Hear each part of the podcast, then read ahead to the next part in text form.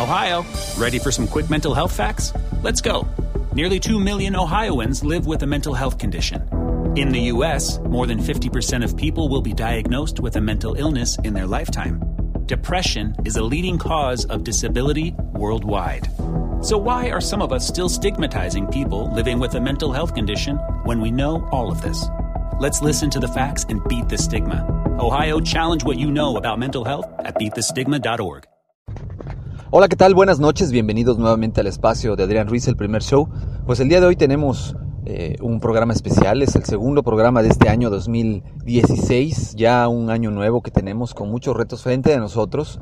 Las oportunidades que se nos presentan son, son vastas, tenemos todavía gran parte de estos 11 meses y medio casi que nos restan para poder realizar todos aquellos proyectos que nos hayamos propuesto para inicio de este año que, que está iniciando, que está en pleno desarrollo. Y bueno, iniciamos eh, el año con noticias, pues no sabemos cómo tomarlas, si agradables o desagradables. Se han acumulado temas como eh, la baja de gasolina aquí en México, sin embargo baja la gasolina, pero sube el gas, suben otros productos, el dólar se dispara completamente y ya casi llega a los 20 pesos, cada dólar cuesta aproximadamente 20 pesos, cabe mencionar que la realidad es que no solamente 20 pesos, es el equivalente a 20 mil pesos, porque si recordamos el ajuste que se hizo por ahí del 94, en el cual se le quitaron tres ceros al valor del peso, eh, si estamos hablando ahorita que 10 pesos eh, que tenemos para comprar, en su momento eran 10 mil pesos, pero al quitarle tres ceros, pues ¿qué pasó? Que se logró maquillar de esta manera la economía y, y lograr hacer parecer que realmente el dólar no está tan, tan alto en su valor y la realidad es que el valor real de un peso sobre el dólar es de casi 18 mil a 20 mil unidades. Eh, es el nivel que habla de nuestra devaluación en cómo estamos actualmente en el país. Eh, pues es una realidad y, a lo mejor muchos no lo sabían o muchos no lo conocían, pero eso es una realidad que, que ocurre aquí en este país.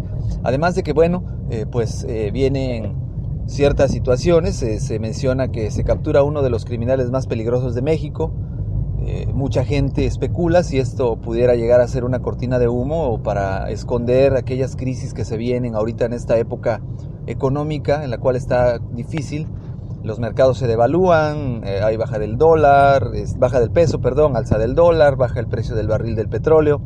Pero bueno, son temas que, que pues parecieran vamos a llamarle tristes, complicadamente hablando, pero pues no venimos a platicar de eso, venimos a ver el cómo sí podemos lograr salir adelante. Yo creo que como mexicanos tenemos la, la pauta para poder lograr hacer que este país cambie. Quizás no de la noche a la mañana estos resultados que pues para muchos son desalentadores, eh, a muchos les baja la moral, a muchos los entristece. Pues yo, yo soy de la opinión de que hay que tomar las cosas como vienen, hay que pues estamos viviendo esta situación, el negarnos, el, no actuar no nos va a, quitar o no nos va a salvar de esta situación, por el contrario, pues tenemos que empezar a planear muy bien lo que vamos a hacer en un futuro, no arriesgarnos, no adquirir deuda en estos meses que van a ser difíciles, buscar el ahorro, buscar tener los gastos bien controlados, eso sí nos puede ayudar. Crear una cultura de ahorro, crear una cultura que nos permita como sociedad también empezar a mejorar, cada uno de nosotros hacer su mejor esfuerzo en el trabajo, en la escuela, en el ámbito que nos desarrollemos para lograr que pues esto a la larga en las futuras generaciones empiece a revertirse y este país logre ser una muy gran potencia. Tenemos todo para lograr serlo, sin embargo, desafortunadamente, pues eh, el, el problema es que no todos jalamos parejo. Y ese es un problema que se ve reflejado en todos los ámbitos de la sociedad mexicana, desde la escuela, que el famoso trabajo en equipo donde dos o tres de ocho participantes son los que hacen todo el trabajo, mientras los demás no hacen absolutamente nada. En la escuela, en el trabajo, también se ve que dos o tres personas son los que trabajan más, los que hacen un esfuerzo extraordinario. Pero lejos de ser lo preocupante esto, lo preocupante realmente es que las personas que trabajan son los malos, son los estigmatizados, son aquellos que, se les critica, que se les eh, ataca. Generalmente pasa en las escuelas, por poner un ejemplo, que la persona que más estudia, el famoso matadito, el famoso nerd, pues es al que todo el mundo eh, lo anda molestando, al que todo el mundo le, dice que se calle. Cuando el maestro revisa las tareas o pregunta, ¿qué dejé de tarea?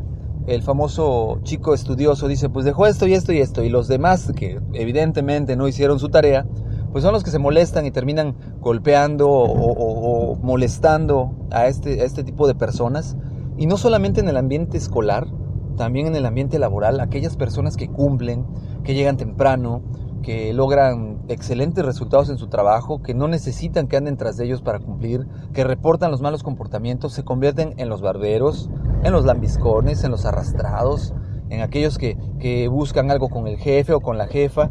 Y es una tristeza que como sociedad pensemos de esta manera, en vez de ver el ejemplo del que sí trabaja y en base a eso lograr conseguir excelentes resultados.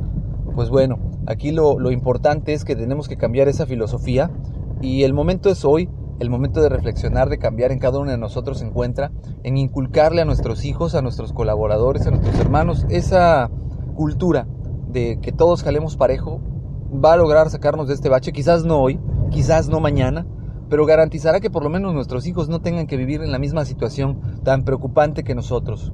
Y de nosotros va a depender que eso así suceda. Entonces les dejo esta reflexión, pues eh, me despido por el día de hoy, ya saben cuáles son los medios de contacto, en correo electrónico hotmail.com, Twitter Adrián Rogelio Ru, Facebook Adrián Ruiz y en Gmail Adrián Rogelio Ruiz Rodríguez gmail.com. Me gustaría que dejaran like en este, en este podcast, que me dejen sus comentarios y nos seguimos escuchando próximamente. Hasta luego y que descansen. Ohio, ready for some quick mental health facts? Let's go. Nearly 2 million Ohioans live with a mental health condition. In the U.S., more than 50% of people will be diagnosed with a mental illness in their lifetime. Depression is a leading cause of disability worldwide. So, why are some of us still stigmatizing people living with a mental health condition when we know all of this? Let's listen to the facts and beat the stigma. Ohio, challenge what you know about mental health at beatthestigma.org.